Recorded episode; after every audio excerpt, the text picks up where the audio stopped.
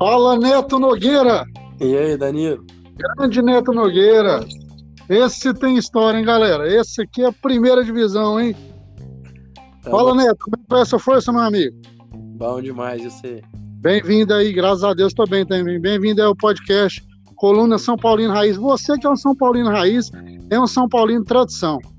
Neto, hoje nós temos aí o primeiro jogo da decisão do Paulista 2021 é, entre São Paulo e Palmeiras, certo? É, é majestoso, choque, choque rei contra o Corinthians, né? Não, choque rei, São Paulo Palmeiras. Choque rei, é, eu confundo de vez em quando a, a nomenclatura usada pela torcida e pelos jornal, jornalistas quanto aos clássicos. Neto, qual é a sua expectativa hoje para o primeiro jogo que acontece às 22 horas? Transmissão pelo Premier. Palmeiras e São Paulo no Allianz Parque. Uai, Danilo, é, a expectativa é a melhor possível, porque o time tem uma grande campanha. Nos últimos dois clássicos no Allianz Parque a gente venceu lá. Então tem tudo para sair de lá com um grande resultado, né? Com certeza, né? Você frisou bem, você trouxe aí para nós o histórico dos jogos recentes que o São Paulo realizou no Allianz Parque contra a equipe Alviverde e o São Paulo conseguiu resultados positivos. Quanto à escalação, Neto, como que você acha que o São Paulo entra hoje, Neto? Eu acho que o São Paulo entra com o time que o Crespo se considera o time titular, que ele tá achando que é o time titular, até porque foram poupados no jogo da Libertadores de ontem. E o time, com certeza, é a melhor formação para o clássico. Com Benítez no meio de campo armando, com Pablo e Luciano na frente, Daniel Alves na lateral direita. O resto é aquele mesmo pessoal que você sabe. Existiu-se muito uma polêmica, né, dentro da das possibilidades de jogo que acontecer quanto à escalação na Libertadores, certo? O São Paulo pintou por um time reserva, infelizmente não conseguiu nos últimos jogos um resultado positivo, conseguiu no máximo um empate, usando dessa, dessas peças res, consideradas reservas de uma maneira geral. E é, mesmo assim, o São Paulo veio classificar ontem com a derrota do Rentistas. O São Paulo já está na próxima fase, sendo classificado até então em segundo lugar no seu grupo, que é o Grupo E da Libertadores. É, você acha, assim, discutindo agora, debatendo um pouco sobre essa questão, você acha que o Crespo, juntamente com a diretoria, optaram por uma, vamos dizer assim, uma alternativa correta, essa alternância de elenco, colocando o time reserva e priorizando até então o Paulista? Sim, eu acho que ele foi correto porque os jogos estão sendo de 48 em 48 horas e não tem como. Ele tem que dar uma rodagem para o elenco. Não tem como ele usar um time só nas duas competições. Ele fez o certo pelo preparo físico que o futebol exige de hoje em dia. E os jogadores têm que ter o descanso. Então ele rodou certo e o São Paulo, como tem mais chance no Paulista do que ainda na Libertadores, até porque a Libertadores está na sua primeira fase, na fase de grupos. Então o Crespo optou pela opção certa. Perfeito, Neto. Isso aí, eu, eu perguntei isso para você, porque geram várias, várias correntes com pensamentos diferentes quanto a essa posição, certo? Eu também penso igual você. Porque o São Paulo, ah, os cara, alguns jornalistas falam, ah, mas o São Paulo está se apequenando, pensando em paulista e tal. Só que hoje os tempos são outros certo? Eu não sei se você concorda comigo, que você tem a mesma visão, o mesmo posicionamento que o meu. Os tempos hoje são outros. O São Paulo vive um jejum muito grande de títulos, certo? Inclusive quanto ao Paulista, que o São Paulo ganhou pela última vez em 2005. Pois é, não tem como. Ele tinha que ele tinha que adaptar essa essa linha no São Paulo, porque como o Paulista é mais curto e mais fácil vamos supor assim, entre aspas, do que a Libertadores, então a chance maior de título agora, ele tinha que optar pelos titulares no Paulista mesmo. Ele foi correto na, na opinião dele.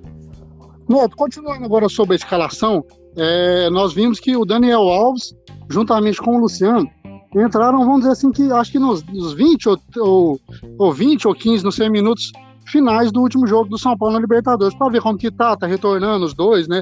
Ainda tá sem ritmo por conta da, das contusões que esses sofreram. O que, que, você acha? Você acha que hoje o Daniel Alves e o Luciano vão entrar jogando, eles têm condição de jogo, estão recuperados, pelo que você apurou aí, lembra que você é um cara que acompanha muito. Eu sei que você acompanha muito, você roda muito notícias sobre São Paulo. Sim, eu acho que eles estão preparados. Eu acho o Daniel Alves mais preparado do que o Luciano, porque o Luciano, no jogo de ontem, você viu que ele teve um, pelo menos visualmente, deu para ver que ele fica muito com a mão na perna. Agora, o Daniel Alves está pronto é o camisa 2, entre aspas, porque ele é o 10 do time, mas é o lateral raiz, né? E com a entrada dele, o time ganha muito em ofensividade, que ele é muito bom com a bola nos pés e também sabe jogar sem a bola. Agora, o Luciano, eu acho que ele não tá 100% recuperado, mas deve estar tá 90% e ele vai pro jogo também e é uma peça fundamental para o time. Perfeito, né? Eu gostei muito da sua colocação quanto ao Daniel Alves e ainda em cima desse, desse, desse assunto Daniel Alves. Eu não sei se você concorda comigo, cara, mas é, você pode ver que em, vamos supor, vamos jogar que em 10 jogos que o Daniel Alves joga de lateral pelo São Paulo até então, desde quando ele vem jogando lateral, não sei se chegou a completar dois jogos, 10 jogos, imagino que sim. O Crespo colocou ele desde muito cedo no lateral de novo. Ele sempre desempenha, vamos dizer assim, papéis importantes criando jogadas alternativas de gol, e até mesmo na parte defensiva, que ele não volta tanto mais, que ele fica mais ali de ala, ele ainda sabe se posicionar. Você percebe que ele é de muito mais valia no time do São Paulo, realmente na sua função de origem, do que no meio-campo? Com certeza. Ali, ali naquela lateral direita, ele sabe o caminho. Toda a vida jogou ali, desde das categorias de base, quando ele surgiu no Bahia, e ele tem que jogar ali. Até para o time render mais, ele tem que jogar ali com os passes, com os cruzamentos. Eu acho que ele tem que ficar ali. Tanto é que ele foi convocado para a seleção brasileira de novo, né, Danilo? Pela lateral direita. Ele, como meia, ele era mais um. Ele não era diferenciado igual ele era na lateral direita. Realmente, sua, sua colocação foi precisa. Quando ele começou, voltou a jogar de novo na lateral direita, né? Lateral direito do time do São Paulo, ele foi de novo convocado para a seleção, sendo que jogando por, na, na função de meia ali, de, na, na parte de armação, de preparação do ataque do São Paulo, em momento algum ele foi convocado para a seleção brasileira. Falando de meia, Neto, falando de criação, hoje nós temos muito forte o jogador Martim Benítez, o argentino que veio do Vasco. O São Paulo está lutando ali nos bastidores para comprar. O que, que, você acha? Você acha que, que é muito cedo? O São Paulo tem que lutar para já organizar, comprar mesmo o cara, que time da Europa, houve-se um boato que time da Europa está de olho. O que, que você acha dessa condição do Benítez aí? E o que espera dele no jogo hoje? Eu acho que o São Paulo tem que contratar ele, até porque a gente estava carente de um meia. E o Benítez é um bom jogador. E ele agora está com a comissão técnica gringa, argentina, porque ele também é da nacionalidade argentina, né? E ele tá dando certo com o preparador físico, com, com o técnico, com todo mundo. Até pela amizade que eles tinham, onde que eles foram, trabalharam juntos no Independente da Argentina. Eu acho ele um ótimo jogador. Não tem hoje no futebol brasileiro meia raiz igual ele. Dá um tapa para um lado, um tapa para o outro, que parte para cima, que cava a falta. E bate bem falta, bate escanteio, é bom jogador demais da conta. Eu acho que o São Paulo tem que contratar, até porque não tem no elenco um substituto à altura pro Benítez. Então, o São Paulo tem que entrar de olho aí e abrir os cofres. Eu concordo com você plenamente, viu? porque se a gente fizer, fazer uma, vamos dizer assim, uma visão mais ampla do, do futebol nacional da maneira geral, hoje eu acho que o Benítez, entendo, né, que o Benítez está jogando é, vamos dizer assim, numa, condição de entre os melhores, se não o melhor meia do Brasil atualmente.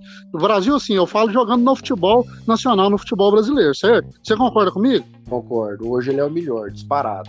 Na posição dele é o disparado. Realmente, né? O Benítez vem muito forte. O São Paulo, por, por completo, vem muito forte. Analisando o time de São Paulo aqui de uma maneira geral, para a gente poder fechar nosso raciocínio aqui. Desde já eu agradeço a sua participação aí no Coluna São, São Paulino Raiz. E você vai participar outras vezes, hein? Você é bom de opinião, a gente acompanha você aí. O Pedrão vai participar de novo aqui, o Pedro já participou e outros amigos nossos aí. Analisando da maneira geral, hoje você vê o time de São Paulo o seguinte: o Volpe no gol. Uma vez ou outra ele tem as falhas dele, mas querendo ou não, no time do São Paulo hoje ele é o melhor goleiro. O goleiro tem uma condição mais regular. Você pega a zaga, você pega ali Léo Pelé, sai, sai jogando bem, é a Arboleda. E o Miranda, o Miranda indiscutível. Né? Lateral esquerdo, você olha o Reinaldo, bem pra caramba. Lateral direita, nossa, excelente com o Dani Alves. Você vê no meio a parte de marcação ali e saindo para medida de ofensividade. É, é, é, Lisieiro juntamente com o Luan. Na frente você tem Benítez e no ataque, na posição de atacantes, nós temos Luciano, juntamente com o Pablo, provavelmente hoje, né, O que, é que você acha da, da sua opinião de todos, todos os setores, de uma maneira geral, o que você pensa e vê do time do São Paulo atual? Eu acho que o São Paulo está muito bem servido de zagueiro e o meio de campo dele também está bem fortalecido, com o Luan protegendo a zaga.